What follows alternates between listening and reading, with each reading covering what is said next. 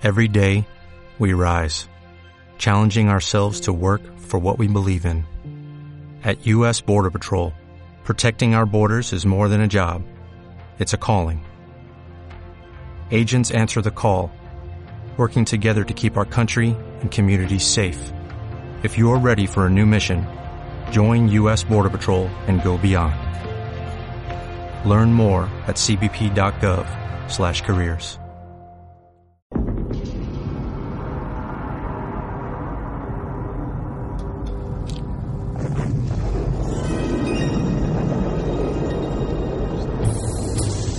Miguel Celades, ¿qué tal? Muy buenas madrugadas, bienvenido a la NIT del Urniturín. Hola, ¿cómo estáis, guapos? Muy bien. Hola, ¿Y- Celades. ¿Y, y dónde tenemos al Cruz?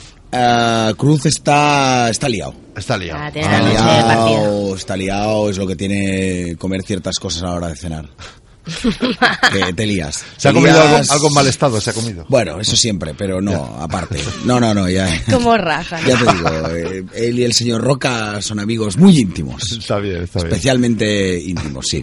Bueno, eh, de hecho, podríamos decir que el tema de hoy depende de cómo podría ser un alien ancestral también, lo- Eh, lo que eh, sale del cuerpo de Cruz. Tiene pinta, ¿eh? Entre Cromañón y Alien ancestral. Hombre, ¿eh? Cruz tiene esa, esa cabeza pepinada. Sí, que Se, la- se lo dicen mucho. que- no, no, no es broma. Sí, sí, es no es broma, parece, no sé, un descendiente directo de Akenatón o uno de estos.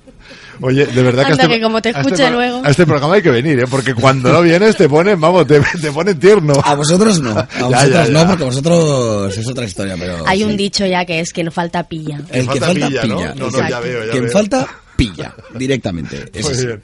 Bueno, hoy hablamos precisamente de eso, de aliens ancestrales, eh, de la mano de Josep Guijarro, ni más ni menos. ¿eh? José Quijarro que hizo una, además hizo una charla eh, fa- fantástica en el Congreso último de Ciencia y Espíritu que hicimos y bueno, nos enseñó todos los trabajos que había hecho con History, con el canal Historia en España y bueno, y el libro History Channel, sí. History Channel, sí.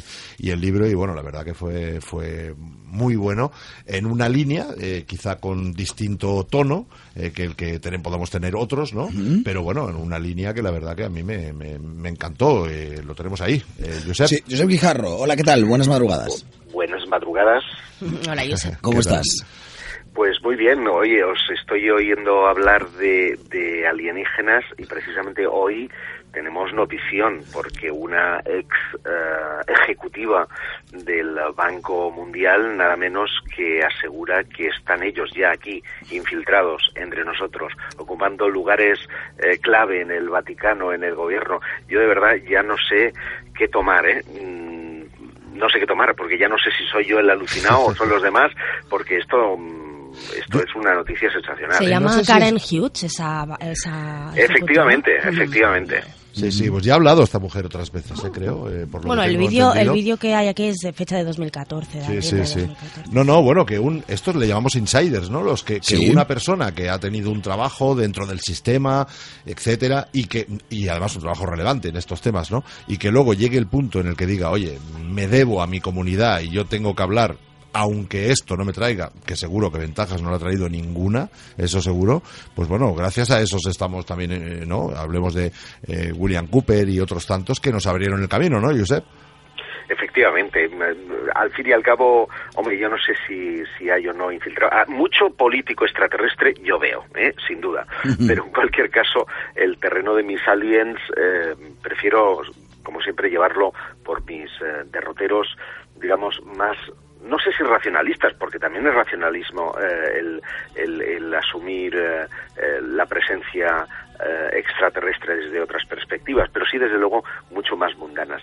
Y, y- lo digo porque es verdad que muchos han querido relacionar ámbitos del fenómeno ovni, de los objetos volantes no identificadas, con, con los extraterrestres en la historia, relación que yo no tengo del todo clara, a pesar de que eh, hay algunos casos, casos incluso que eh, son, son algunos de ellos desconocidos y otros populares, eh, mantienen un punto de conexión entre la historia y la actualidad, y no soy yo quien lo digo, de hecho hay un, un científico llamado Stotters que eh, escribió un informe para la Agencia eh, del Espacio, para la NASA, Agencia Norteamericana del Espacio, en el que relaciona estos objetos volantes no identificados, lo que hoy llamamos ovnis o platillos volantes, con los Ardiente Clipei, por ejemplo, que narran los textos eh, clásicos y hace un análisis pormenorizado de Plutarco y de otros historiadores pues eso, antiquísimos, para relacionarlos precisamente con, con el fenómeno de los Pero, no identificados. Josep, perdona que te interrumpa, ¿eh? O sea, eh, eh, no he entendido bien. O sea, ¿tú no ves ninguna relación, digamos, entre los actuales eh, platillos o naves o lo que podamos estar viendo? Que estoy seguro que algunas son humanas, eso también estoy seguro, ¿no? Pero no todas, ¿no? A, frente a los, eh, digamos, esos aliens ancestrales, los bimanas, creo que se llamaban, ¿no? Las, las, las naves esas voladoras que decían esas eh, culturas ancestralísimas, ¿no? Eh, ¿No le ves la relación? No, yo, no lo yo entiendo. tengo que serte sincero, ¿no? Sí, sí, claro. Y, trato que dispensaron los, los que llamamos antiguos dioses, que para Ujú. mí son eh, extraterrestres, mm, dista mucho de ser el mismo que nos dispensan Eso sí. los, los eh, tripulantes de los ovnis. Decir, yo no estoy poniendo en duda que al menos una pequeña parte de los más de 50 millones de avistamientos registrados en los últimos 80 años eh, puedan ser mm, de origen interplanetario. Esto no lo pongo en duda. Yo soy un defensor de la hipótesis EP. Pero lo que sí digo es que su pauta de conducta nada tiene que ver con aquellos que estuvieron eh, en un estrecho contacto con, con la humanidad, que según mis tesis eh, nos instruyeron, eh, nos ayudaron a desarrollar la civilización, nos eh, impusieron hasta cierto punto ciertas creencias y los que hoy día se están manifestando de una forma díscola, de una forma esquiva, rehuyendo del contacto eh, Y no- y no- con, y no y con podría- apariciones más bien fugaces, ¿no? Y no podría ser, Josep, que lo que cambiara no son los, no fueran los, los intérpretes o los artistas, en este caso, sino las circunstancias, es decir, eh, igual que esos eh, antiguos eh, aliens antiguos, ¿no? Eh, cohabitaron con la gente, como tú bien dices, incluso muchos de ellos enseñaron bien, pues eh, eso se rompió por lo visto, ¿no? Esos dioses se fueron y ya no volvieron más, pero digamos, eh, ha cambiado lo- la, la forma de interactuar con nosotros, eso es evidente, está claro, pero ¿no crees que no pueden ser, hombre, no los mismos exactamente, pero, pero sí está claro que sean interestelares? Pregunto, ¿eh? Mira, si, si, si tú tienes que hacer caso, además, a la enorme caterva de testimonios eh, de encuentros cercanos con ovnis, las descripciones que eh, hoy día nos facilitan todos estos testigos, generalmente nos hablan de eh, pequeños seres, de piel grisácea, de enorme cráneo, de ojos eh, oscuros, mm, nada tiene que ver con estos gigantes, ¿no? De la de la antigüedad que más bien nos parecen seres eh, prácticamente angelicales y que y que insisto, su rapport era muy muy cercano. Las propias leyendas, lo- los propios textos sagrados hacen alusión a una guerra, eh, hacen alusión a una lucha eh, entre el bien y el mal, entre, entre razas, ¿no? Quién sabe si a lo mejor estos eh, otros tripulantes, si es que finalmente se trata de tripulantes, em, pu- pu- puedan tener que ver con eh, es- estas otras civilizaciones. Al fin y al cabo, eh, como diría Sagan, hay mucho espacio ahí para, para que estemos solos, por lo tanto, hay mucho espacio desaprovechado, ¿no? Bueno, yo, sí, sí, no está claro que lo que más se ve hoy en día, gigantes desde luego, esto el Alberto Canosa ya nos lo cuenta siempre, eh, ya no se ven, ¿no? Pero sí es, parece que hay evidencias de que sí los ha habido, ¿no? Lo que se ven ahora, yo creo que son, bueno, son más grises, ¿no? De, las de esas... Bueno, hay, hay un aspecto eh, enigmático dentro del fenómeno ovni, que es el, el llamado as- el contactismo, ¿no? Eh, Sí. Más cercano a la canalización que no a otra cosa. Yo siempre hablo del contactismo como la dimensión psíquica del, del fenómeno ovni, eh, que sí, sí parece mm, tener una reminiscencia pues con, con aquellos profetas del, del pasado, ¿no? sí, porque Cuando- ayudan, no, ayudan a despertar el espíritu. Sí, eh, eh, sí, sí. Hablando, Efectivamente, ¿no? hablando de ese contactismo, perdona, eh, Josep, eh, esta noticia hace un mes y medio, muy fuerte. Al principio de la sección hablábamos eh, precisamente de los insiders, ¿no? Eh, insiders, ¿no? ¿Habéis dicho? Insiders, sí, Insiders. sí, sí. Atención, ¿eh? Exoficial del ejército de Estados Unidos asegura que fue secuestrada y violada por reptilianos en la Luna. No te lo pierdas, ¿eh? Bueno, yo mm, soy muy escéptico respecto a titulares de estas características. También recuerdo que la mujer del primer ministro japonés era abducida por extraterrestres y han habido muchos eh, políticos, mujeres de políticos y, y otras hierbas que manifiestan eh, declaraciones tan, tan llamativas, tan sorprendentes. Eh, para mí esto es como hacer un salto cuántico. Es decir, yo eh, tiendo a, a mirar o a aproximarme a la ufología desde un determinado nivel de racionalidad. No tengo claro todavía qué es lo que se esconde detrás del fenómeno ovni, aunque admito que naturalmente pueden haber eh, visitas de tipo, eh, ¿Mm? digamos, de origen extraterrestre. También es cierto, y yo me he aproximado mucho al fenómeno de las abducciones. Hace eh, 20 años publiqué un libro que se llamaba Infiltrados, donde Sí. fui a la primera eh, aproximación, eh, digámosle, eh, al, al fenómeno de las abducciones y visitantes de dormitorio.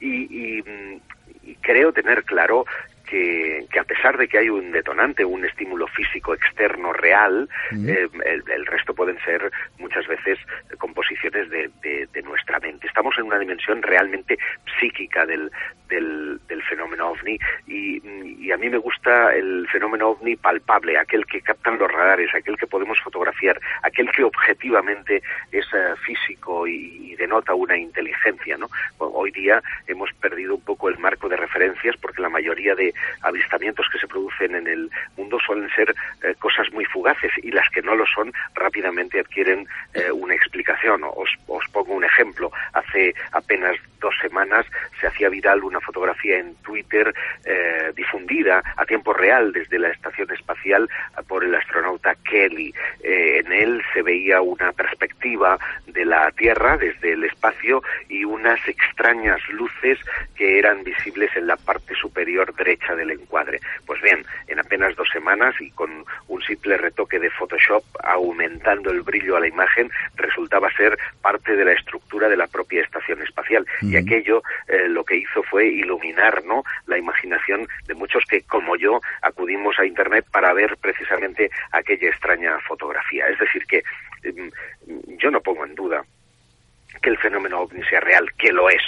Basta informarse para darse cuenta de ello. Pero es evidente que si eh, estamos eh, siendo visitados en la frecuencia eh, que, que nos remitirían ¿no? los testigos que hay en todo el mundo, pues esto sería poco más o menos que un zoo intergaláctico, ¿no? que vienen aquí a ver a los humanitos de la Tierra. Yo creo que hemos disparado en exceso nuestra imaginación, que conviene, desde luego, hacer aproximaciones serias, rigurosas al, al fenómeno ovni, o incluso como como como eh, he propuesto en, en el libro a través de la historia, pero eh, ello nos obedece para que mm, nos pongamos a ver eh, ETs y a sentirnos secuestrados cada dos minutos. Vamos, entiendo, entiendo un poco que, sobre todo con tu libro Aliens Ancestrales, ¿crees que, que estuvieron más, eh, esos extraterrestres, eh, al menos tuvieron más contacto con los seres humanos en la antigüedad, ¿no? Más que ahora, quizá. No, tampoco más que ahora, pero en cualquier caso eh,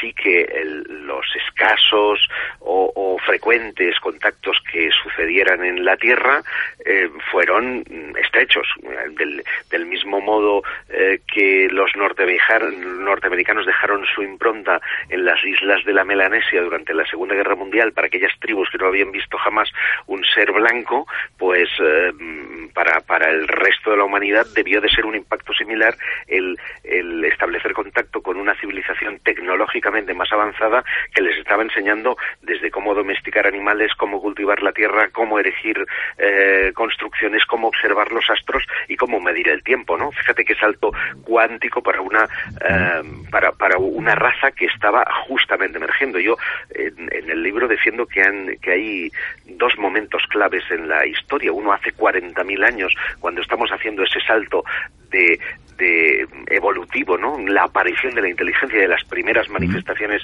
artísticas que denota ahí un cambio, una mutación inexplicable en el transcurso de nuestra del curso de nuestra eh, humanidad y un segundo hace aproximadamente unos 15, 16 mil años en el que definitivamente estos seres vienen como instructores a, contarnos eh, cómo, cómo civilizarnos, ¿no? Por lo tanto, es, físicos además, ¿eh? instructores físicos, eh, evidentemente, porque porque em, ellos eh, están siendo representados de la misma manera por culturas que no han tenido un contacto em, cultural y en consecuencia si están plasmando las mismas cosas es que vieron las mismas cosas. Eh, eh, esa es la conclusión a la que llego. Hoy día el fenómeno ovni, aun ser un, siendo un fenómeno de tipo universal, es cierto que tiene manifestaciones muy distintas, tanto en, en sus formas, la mayoría suelen ser luces lejanas, evanescentes, que por lo tanto entra el nivel de confusión pues con fenómenos astronómicos, físicos, meteorológicos, etcétera, mm, en un mm, alto grado, y aquellos casos que son mucho más próximos, hemos perdido prácticamente la referencia del fenómeno de aterrizaje. Piensa que en los años 60, 70, el, uh, se calcularon en España alrededor de, de 250 casos de aterrizaje. Mm, el, el, censo de aterrizajes desde entonces ha menguado considerablemente hasta llegar a cero en, en, en hace, desde hace décadas. En consecuencia, ha habido un cambio, ¿no? Un, una, transformación de, de este fenómeno lo cual no quiere decir que no nos visiten los extraterrestres, a lo mejor es que em, vinieron en misión de reconocimiento, se largaron y ahora estamos aquí observando otro tipo de fenómenos, ¿no? Mucho más evanescentes, hasta cierto punto más espirituales, en el sentido de que eh, eh, algunos de estos fenómenos parecen remitirnos a aquellas luces populares, por ejemplo, que se vieron también durante el medievo y que fueron eh, identificadas como manifestaciones de lo luminoso, de lo sobrenatural, de lo angélico prácticamente. Ahora que se ha hablado precisamente de esos años, eh, que habían tantos avistamientos, también se dice que en aquella época es cuando más dirigentes políticos tuvieron contacto directo con esos extraterrestres. ¿Crees realmente que existieron esos contactos extraterrestres a cambio por ejemplo, tecnología a cambio, es lo que se dice, ¿eh? tecnología a cambio de, eh, de material genético? Bueno, no, sé si a cambio de material genético. Yo, tengo una versión, eh, digamos, distinta en, en, ese sentido. Yo estoy convencido, por ejemplo, que a partir de 1947 eh, se produce un impulso tecnológico importante y no es un, un, desarrollo, eh, por así decirlo, imputable única y exclusivamente a la investigación humana. Y trataré de explicarme. En Roswell, Nuevo México, 8 eh, de julio de 1947, supuestamente se estrella un objeto no identificado en un eh, rancho de las afueras de esta, de esta localidad. McBrazel recupera unos fragmentos, se va a la oficina del sheriff y este eh, decidido a cobrar la recompensa porque se cree que es un objeto eh, pues eh, meteorológico el sheriff le dice mira esto no es lo que parece llama a la, al cuartel del 509 eh, grupo de bombarderos de la fuerza aérea de los Estados Unidos que está radicada precisamente en esa localidad y el, teniente que, que, va allí a, recoger aquel, aquel objeto se da cuenta de que aquello nada tiene que ver con un con un globo sonda meteorológico lo que hacen es ir a recoger aquello y se encuentran con un objeto volante no identificado. Y no es que lo diga yo, no es que lo digan los ufólogos, lo dice la Fuerza Aérea Norteamericana, quien a través del, del subteniente Walter Haut hace una nota de prensa evidentemente cumpliendo órdenes de sus superiores, en la que dice Fuerza Aérea Norteamericana recupera los restos de un platillo volante. Cinco columnas del Daily Roswell eh, Record, el diario local, a través de las emisoras de radio, aquello se transforma en una notición eh, mundial y evidentemente desde Washington se dice, neno, ¿Qué, ¿qué, habéis hecho? Que esto no se puede contar así. Habrá que ver qué es, qué deja de ser. Se se cierre sobre el asunto una tremenda cortina de silencio que no será eh, desvelada hasta prácticamente los años 80, cuando un conocido eh, mío, eh, Stanton Friedman, físico nuclear y pieza clave para dar respuesta a tu pregunta, junto con William Moore y otro investigador, Jaime Sandera, empezaron a recuperar informes de aquella época, a entrevistar testigos y darse cuenta que hubo una operación de ocultación de aquel incidente. ¿Qué pasó? pues al parecer los restos de este objeto fueron trasladados inicialmente a la base de Fort Knox y después al famoso hangar 19 de, esta, de esta base de Fort Knox y posteriormente trasladados, como digo, a una zona eh, de alta tecnología que hasta hace muy pocos años ni siquiera aparecía en los mapas aéreos, eh, muy cerca de Nellis, en Nevada, que es la conocida Área 51. Y allí se realiza lo que se llama tecnología inversa, es decir, deducir cómo ha sido em, realizado este, este objeto, cómo se propulsa, cómo em, evita el radar, cómo, de qué materiales han sido utilizados, etcétera, etcétera. Y esto me lo dice Staton Friedman en un congreso que eh, tuve el, inmenso honor de participar junto a él en, en México, en Chihuahua, en, la frontera con, con, Texas, en, el, en la, frontera que hace con, con Texas, y, tuve oportunidad, como digo, de, de, de que me ampliara muchísimo esta información. Información que en su opinión eh, hizo que descubrimientos como el láser, eh, como los procesadores de los ordenadores, piensa que es una cosa muy sospechosa, toda la tecnología, eh, un ordenador de 1945, pongamos por el caso, ocupaba toda una habitación porque utilizaba lámparas y componentes de tipo vegetal. De repente se abandona esa línea de investigación y en 1948 dos individuos son premiados con el Nobel que habían trabajado precisamente en en, esa remota región de, Nuevo México. Bueno, resulta sospechoso, ¿verdad? Como resulta sospechoso que los B-52, que los F-117, que eh, han sido probados desde el Área 51, em, em, incorporen tecnología antirradar que según eh, fuentes eh, que han trabajado en el Área 51 fueron también deducidas de esa tecnología inversa.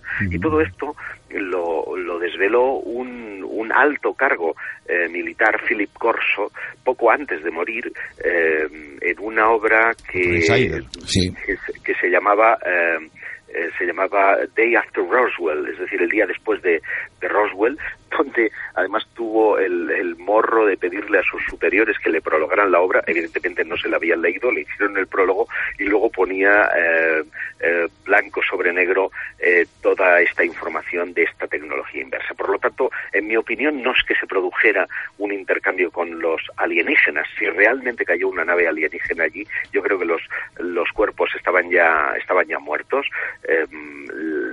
los datos que tenemos de las autopsias que pudieron llevarse a cabo Em, revelan, em, eh, Antonio Rivera poco antes de morir em, me, confidenció, él fue invitado a, a Tucson, Arizona, a un congreso y con y con Javier Sierra se fueron ambos dos a la localidad de Roswell y ahí conocieron al, sepulturero eh, que, que, tuvo que hacer eh, tres, eh, tres pequeños ataúdes de Petro 20 para contener supuestamente los restos de estos de estos seres. En consecuencia, en mi opinión, estaban estaban ya muertos, fenecidos y no enterrados, pero casi casi y eso explica que no hubiera, como sugieres, un intercambio de carne por tecnología o de ADN por tecnología, a pesar de que soy consciente de que hay una corriente que mantiene todo esto. Corriente, por cierto, a la que William Moore le costó cara, porque por ahí deviene el asunto de un famoso informe, informe Matrix, que él mismo, eh, años más tarde, reconocería eh, era un informe mm, digamos, con la intención de intoxicar a la opinión pública porque no hay mejor manera de, desviar la atención, en lugar de negar una cosa que parece que uno eh, quiera creerla más o investigar más, es, sembrarla de tonterías, sembrarla de, de mm, historias delirantes para que todo lo demás sea pues eh, relacionado con lo delirante. Bueno, Josep Guijarro, no tenemos más tiempo, es una pena porque seguiríamos hablando contigo. Eh, decir a todos nuestros oyentes que te pueden seguir. No sé si están reponiendo ahora en History Channel España. Sí, ayer mismo estaba en la tele. Lo ponen a todas horas, chicos. Aliens Ancestrales, eh, la serie para History Channel y después el libro, que es homónimo, y que un poco recopilas precisamente todas las historias y todas las investigaciones que has llevado a cabo eh, en, esa, en esa serie, ¿no? Eso es. Muy bien, pues en todas vuestras librerías, Aliens Ancestrales. Josep Guijarro, un placer haberte tenido aquí con nosotros en la NIT del Urniturín. Al revés, el placer es mío. Un saludo, Miguel. Gracias, Hasta gracias. luego. Hasta luego, que vaya Adiós, bien, adiós. gracias. Bueno, no tenemos mucho más tiempo, teníamos un montón de preguntas, eh, no, no va a dar tiempo. No da tiempo, no. Pues bueno, pero pero ya bueno. la- haré los deberes luego. Pero bueno, ¿qué, qué se le va a hacer? Lo que tú puedas, Lo Miguel, pueda. ya sabes, como siempre. Muy bien. Bueno, Pues Miguel. Celades, la semana que viene un poquito más de exociencias, un poquito más de exopolítica. Hasta Perfecto, luego. gracias. Hasta luego. chao, chao.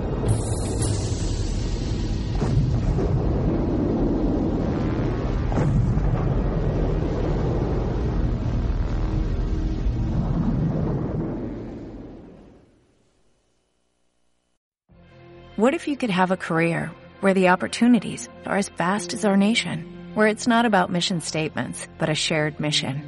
At U.S. Customs and Border Protection, we go beyond to protect more than borders, from ship to shore, air to ground, cities to local communities. CBP agents and officers are keeping people safe. Join U.S. Customs and Border Protection and go beyond for something far greater than yourself. Learn more at cbp.gov/careers.